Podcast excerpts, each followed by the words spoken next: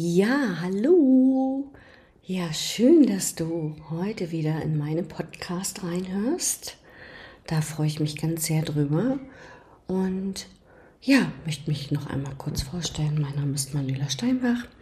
Ich bin psychologische Beraterin und Transformationstherapeutin nach Robert Betz und habe mich sehr auf Thema traumasensibles Coaching, innere Kindarbeit spezialisiert und der Podcast ist hier für dein persönliches Wachstum, für Spiritualität natürlich auch und für, ja, um, um, um eine Heilung in den tieferen Schichten deiner Seele hervorzurufen gedacht.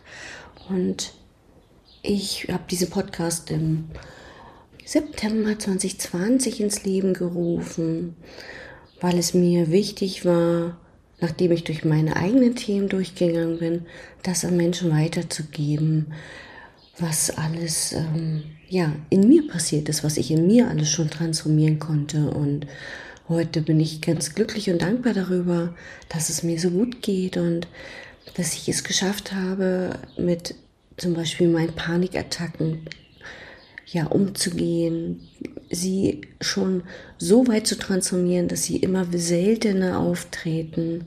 Und ich weiß nicht, ob du das kennst, ähm, dieses Gefühl von Panikattacken. Es ist kein schönes Gefühl, es ist etwas, was dich aus, komplett aus deinem Körper schleudert, ähm, was dich erstmal in Zustände bringt, die, ja, wo du nicht im Hier und Jetzt bist. Aber da ich weiß, wie ich da auch ein Stück weit wieder es geschafft habe, das zu transformieren und loszulassen, habe ich mir gedacht, ja, rufe ich mal diesen Podcast hier ins Leben, weil es ganz wichtig ist, zum einen auf der kognitiven Ebene zu verstehen, was passiert und aber eben auch die tieferen Schichten sich mit anzuschauen. Und dabei ist die innere Kindarbeit sehr, sehr hilfreich. Das heißt, die Arbeit mit den inneren Anteilen. Ja, aber da auf diese Themen komme ich vielleicht später nochmal zurück. Und in der heutigen Folge möchte ich anschließen an die letzte Folge, wo es um das Thema Trauma geht. Und die heutige Folge befasst sich damit, zu erklären, wie ein Trauma im Nervensystem ja reagiert, also was quasi passiert, wie der Körper darauf reagiert, wenn ein traumatisches Geschehen passiert ist. Genau, da fehlte mir gerade das Wort. Also, ähm, ja, wünsche dir jetzt ganz viel Freude mit der Folge. Also, was ein Trauma ist und wie Trauma und Bindung miteinander zusammenhängen, habe ich dir ja schon in, der, in den vorherigen Folgen erklärt und ja, jetzt möchte ich ein paar grundlegende Dinge dir mitgeben zum Bereich des Nervensystems, zur Physiologie und was die Physiologie, ja, was welchen Einfluss sie hat auf traumatische Erlebnisse. Grundsätzlich ist es wichtig zu verstehen, dass ein Trauma nicht im Ereignis liegt, sondern im Nervensystem. Also, ein Trauma ist natürlich vorrangig physiologischer Natur und nicht psychischer Natur. Im Körper laufen dann ganz bestimmte physiologische Prozesse ab, um das Überleben zu sichern. Also man sagt doch dazu, es sind normale Reaktionen des Körpers auf nicht normale Ereignisse. Um das zu verstehen, ist es wichtig, grundlegendes Wissen zum Nervensystem sich anzueignen. Und unser Nervensystem besteht ja aus einem zentralen Nervensystem und einem peripheren Nervensystem. Das zentrale Nervensystem besteht aus Gehirn und Rückenmark und steuert die Intuition, während das periphere Nervensystem aus Nervenzellen und Ganglien besteht, außerhalb des Rückenmarkes. Zum peripheren Nervensystem gehört ein sensorischer Zweig und ein motorischer Zweig. der sensorische Zweig, das sagt schon der Begriff, Sensoren leitet die Informationen vom Körper zum peripheren Nervensystem. Und der motorische Zweig leitet die Informationen vom peripheren Nervensystem zum Körper. Dieser motorische Zweig wird wiederum untergliedert in das somatische Nervensystem und dem autonomen Nervensystem. Das somatische Nervensystem, na, somatisch ist körperlich, steuert die bewussten und willkürlichen Funktionen. Dafür ist dieses somatische Nervensystem zuständig. Alles, was bewusst ist und willkürlich abläuft. Das autonome oder man sagt auch das vegetative Nervensystem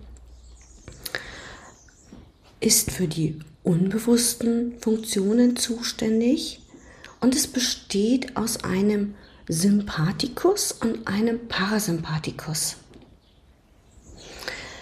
Das autonome Nervensystem steuert die Atmung, die Herzfrequenz, den Blutdruck und ist in jeder Sekunde damit beschäftigt, die Informationen abzugleichen, die von außen kommen, um uns quasi vor potenziellen Gefahren zu schützen.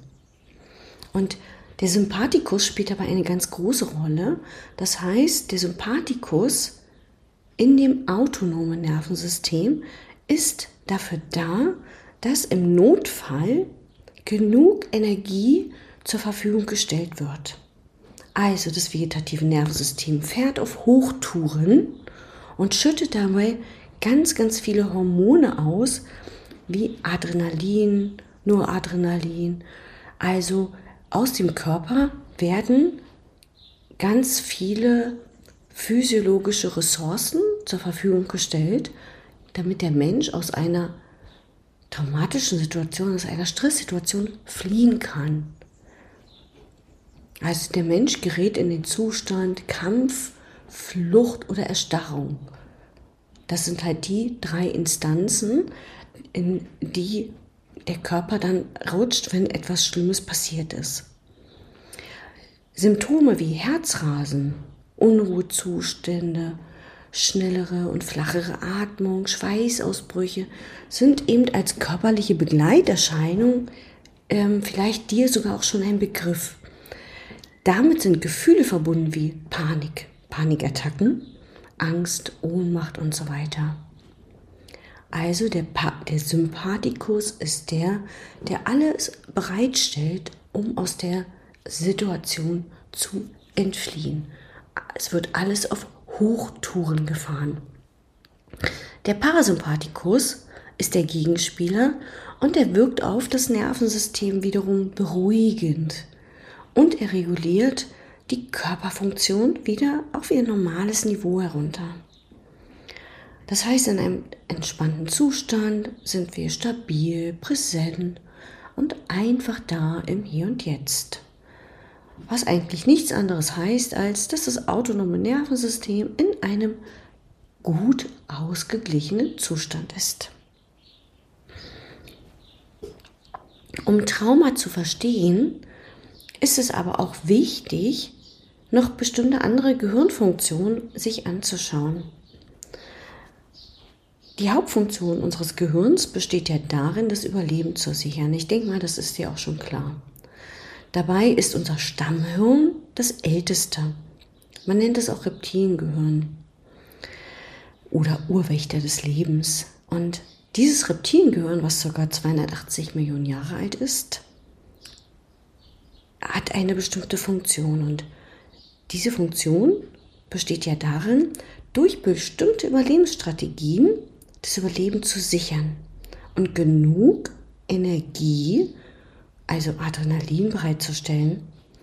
Biologisch gesehen bereitet sich eben der Körper eben auf diese drei Zustände vor. Flucht, Kampf oder Erstarrung.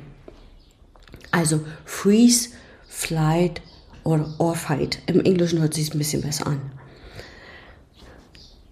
Weiterhin gibt es natürlich in unserem Gehirn noch den Neokortex. Ne? Das ist der rationale Teil unseres Gehirns, der aus circa, ja, ich glaube, 87 Milliarden Nervenzellen besteht. Und ja, dabei gilt es ja zu verstehen, dass es Studien zufolge so ist, dass wir circa 70 bis 80.000 Gedanken täglich denken. Ja, und das ist schon eine ganze Menge. Und im Volksmund sagt man quasi zu dem Neokortex auch Verstand. Vielleicht ist dir das mehr ein Begriff. Dort sitzt unsere Persönlichkeit mit all seinem Bewusstsein, mit all seinen Strategien. Und wenn man diese Hirnrinde ausbreiten würde, würde ein riesengroßes Tischtuch entstehen von mehr als ein Quadratmeter groß. Das ist Wahnsinn, oder? Also das ist nur mal, um das zu verstehen, ne? was eigentlich unser Denker, wie groß der eigentlich ist. Und ja, das Gehirn besteht natürlich aber nicht nur aus dem Denker, sondern auch aus dem limbischen System. Und das limbische System ist ein Teil unseres Zwischenhirns und ist für das Fühlen und das, genau, also ist fürs Fühlen zuständig. Das heißt, wenn eine lebensbedrohliche Situation vorliegt, wird ja zunächst in erster Instanz das rationale Gehirn ausgeschaltet. Dann werden die Teile des Zwischenhirns heruntergefahren, auch das limbische System und zum Schluss bleibt das Stammhirn. Und das Stammhirn ist dafür zuständig, ganz viele Impulse abzufeuern, um den Fluchtkampf oder die Erstarrungsfunktion einzuleiten. In dem limbischen System liegt die Amygdala. Die Amygdala ist eine kleine mandelförmige Struktur im Mittelhirn und diese Amygdala wird auch unser Angstzentrum genannt. Die Amygdala wird durch die Sinnesreize von außen gesteuert und sie reagiert zum Beispiel ganz, ganz hochsensibel auf optische Eindrücke und Geräusche zum Beispiel. Und die Amygdala ist zuständig für die Verarbeitung und Reaktion von Emotionen und Reaktionen.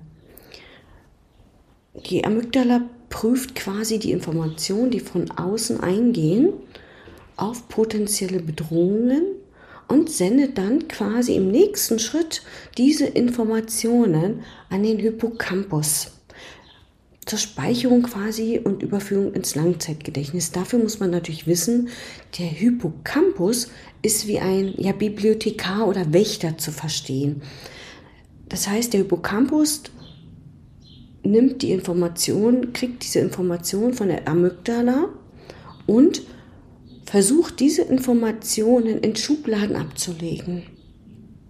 Das heißt, alle, alle Informationen, die er bekommt, sortiert er und macht aus, aus vielen kleinen Informationen ein ganzes Paket, so dass ich manchmal auch sage, wie ein, stell dir vor, dass viele Puzzleteile, die auf dich einprallen und der Hippocampus setzt diese Puzzleteile zu einem Ganzen zusammen. Das heißt, dazu gehören natürlich auch alle Bilder, alle Gedanken, alle Gefühle und auch alle Körperempfindungen. Und wenn diese Sequenzen ein einheitliches Bild ergeben, kann der Hippocampus das einordnen und kann dann diese gesamten Informationen, dieses ganze Puzzlestück ins Langzeitgedächtnis überführen. Ähm, das ist immer gar nicht so einfach, das zu verstehen. Ich mache das mal an einem Beispiel. Stell dir mal vor, ähm, du hast einen Unfall gehabt oder hm, sagen wir mal einen Zusammenstoß mit einem roten Auto. Es gab Verletzte und der Körper geht erstmal in den Erstarrungsmodus, was ja eine normale Reaktion ist. Und nach diesem Unfall fehlen dir plötzlich alle Erinnerungen an das Ereignis. Das Gehirn hat ja das einzig Sinnvolle gemacht, was es tun musste. Es hat in den Notfallmodus abgeschalten. Also wiederum eine völlig normale körperliche Reaktion. Und jetzt kommt der Alltag wieder und der Mensch reagiert dann plötzlich auf ein rotes Auto mit Angstzuständen, mit Panikattacken, mit Ohnmachtsanfällen und heftigen körperlichen Symptomen. Und was passiert da? In diesen Sekunden findet eine Reizübertragung von außen auf das Angstzentrum statt, dass hier Gefahr droht, weil diese Verarbeitung noch nicht im Gehirn vollständig erfolgt ist. Also dieser Mensch, der diesen Zusammenstoß mit dem roten Auto hatte, war noch nicht in der Lage, das Ereignis im Körper zu verarbeiten. Weil im Normalfall werden ja die Informationen an den Hippocampus weitergeleitet. Diese wiederum werden dann im Langzeitgedächtnis abgelegt und dann wird das Erlebte quasi ja nur noch als ohne Gefühle quasi verarbeitet. Nur in dem Fall konnte quasi der Bibliothekar aus diesen einzelnen Fragmenten keinen Zusammenhang herstellen, so dass quasi ein vollständiges Puzzle entsteht, weil ihm dazu Bilder, Gedanken, Gefühle fehlen. Weil der Mensch ist in einen Schockzustand gegangen, das Gehirn hat das Ganze gekattet und er hat es nicht verarbeitet. Das heißt, die Folge davon ist, dass diese Impulse, die dort im Alltag auf den Menschen einprasseln, wieder von dem Hippocampus zur Amygdala zurückgeschickt werden und dadurch binnen weniger Sekunden Pan Panik und Angst ausgelöst werden. Das sind sozusagen Triggerreize. Also es ist wichtig, dass diese Dinge erstmal auf der körperlichen Ebene verarbeitet werden. Und wenn das nicht geschehen ist, werden diese Triggerreize immer wieder im Außen entstehen. Also Triggerreize sind ne, körperliche Reaktionen, Gefühlsreaktionen, Flashbacks und auch eine Panikattacke kann ein Trigger sein für unverarbeitete traumatische Erlebnisse. Und nur wenn das traumatische Erlebnis in einen Gesamtzusammenhang eingeordnet werden kann, kann sich die Einstellung entwickeln, es ist vorbei. Michaela Huber ist eine ähm, bekannte Traumatherapeutin, die sagte mal, sie versteht unter einem Trigger ein Einschalten von Täterbotschaften, die ins Gehirn schwimmen und das Opfer zwingt, bestimmte verankerte Programme durchzuführen. Ja, also, ich hoffe, dass du das jetzt ein Stück weit verstehen kannst, was also im Nervensystem passiert. Also, ne, nochmal zusammengefasst, unser Nervensystem besteht eben aus dem peripheren Nervensystem und aus dem zentralen Nervensystem zum peripheren gehören der sensorische und der motorische Zweig. Und das, der motorische Zweig wird dann wiederum unterteilt in das körperliche, somatische Nervensystem und das autonome. Und für die Verarbeitung von Informationen ist einfach das autonome Nervensystem zuständig, was wiederum aus einem Sympathikus und Parasympathikus besteht. Und dieser Sympathikus muss eben die ganze Energie zur Verfügung stellen, um Erlebnisse zu verarbeiten. Und das limbische System hat wiederum die Aufgabe, die Reize aufzunehmen und diese Verarbeitung der Informationen anzuregen, in den Hippocampus zu schicken, der diese Informationen dann im Langzeitgedächtnis abspeichert. Und nur wenn das gut erfolgt ist und gut integriert ist, wird der Mensch nicht mehr mit Triggerreizen oder heftigen körperlichen Symptomen reagieren. Ja, und dafür ist es halt wichtig, das zu verstehen, wenn ein Mensch ein Trauma erlebt hat, ne, steckt das Trauma im Körper und nur wenn es verarbeitet ist, dann kann der Mensch wieder zu einem ja normalen Lebenszustand zurückkehren. Ja. Ich hoffe, dass ich mit dieser Folge dir ein bisschen das erläutern konnte, was also wichtig ist zu verstehen, was im Körper passiert, im Nervensystem. Und wenn du Fragen hast, schreib gerne in die Kommentare rein, wenn du dir noch eine andere Folge wünschst oder einen Wunsch hast zu einem bestimmten Thema. Schreib mir gerne rein und hinterlass mir auch gerne eine Bewertung. Und ich danke dir fürs Lauschen, wünsche dir einen wundervollen Tag Und es ist so schön, dass es dich gibt und dass du dir die Zeit genommen hast, hier mal zu lauschen und auf tieferer Ebene auch Heilungsprozesse in Gang zu setzen.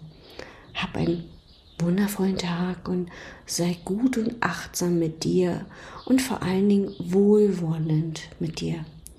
Also bis dann, deine Manuela.